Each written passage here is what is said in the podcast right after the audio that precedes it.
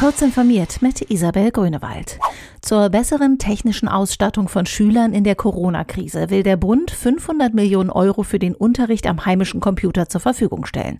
Bedürftige Schüler sollen dadurch einen Zuschuss von 150 Euro für die Anschaffung von entsprechenden Geräten erhalten. Das ist nur eine der Corona-Maßnahmen, auf die sich die Spitzen der Großen Koalition beim Treffen mit Kanzlerin Angela Merkel geeinigt haben. Ebenfalls soll auch das Kurzarbeitergeld erhöht werden, um die wirtschaftlichen Folgen der Krise weiter abzudämpfen. Googles Chrome ist unter Linux, macOS und Windows verwundbar. Insgesamt haben die Entwickler in der neuesten Version acht Sicherheitslücken geschlossen. Das Angriffsrisiko gilt als hoch. Wie gewohnt veröffentlicht Google in einer Warnmeldung kaum Details zu den Schwachstellen. Damit wollen sie Angreifern so wenig Infos wie möglich an die Hand geben und das Zeitfenster vergrößern, in dem Nutzer die abgesicherte Version ohne Attacken zu befürchten installieren können. Die knappen Beschreibungen der Lücken lesen sich so, dass Angreifer über Speicherfehler Schadcode auf Computer bringen und ausführen könnten. Starke Luftverschmutzung und schwerere Verläufe der Corona-Krankheit Covid-19 stehen möglicherweise in einem Zusammenhang. Das sagen zumindest einige Forscher, andere sind skeptisch.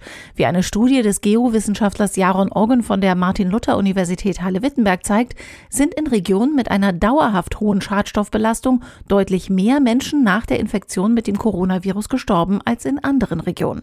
Auch eine Studie von US-Forschern der Harvard-Universität deutet darauf hin, dass es einen Zusammenhang gibt. Pneumologen äußern sich jedoch zurückhaltender, denn vorgeschädigte Lungen seien nicht das Hauptproblem bei einer Infektion mit diesem Coronavirus. Illegales Glücksspiel im Internet nimmt nach Erkenntnis des Bundesverbandes deutscher Glücksspielunternehmen in der Corona-Krise zu. BDGU-Vorstandschef Michael Barth sagte der DPA, viele Menschen seien wegen der Corona-Pandemie zu Hause und im Netz unterwegs. Die Werbung illegaler Anbieter von Online-Glücksspielen steige und verlagere sich nach einigen Urteilen in Deutschland auf soziale und andere Medien. Wenn ein Werbekanal gerichtlich geschlossen wird, werden zwei neue geöffnet, erklärte der Bremer Lottochef. Diese und weitere aktuelle Nachrichten finden Sie ausführlich auf heise.de.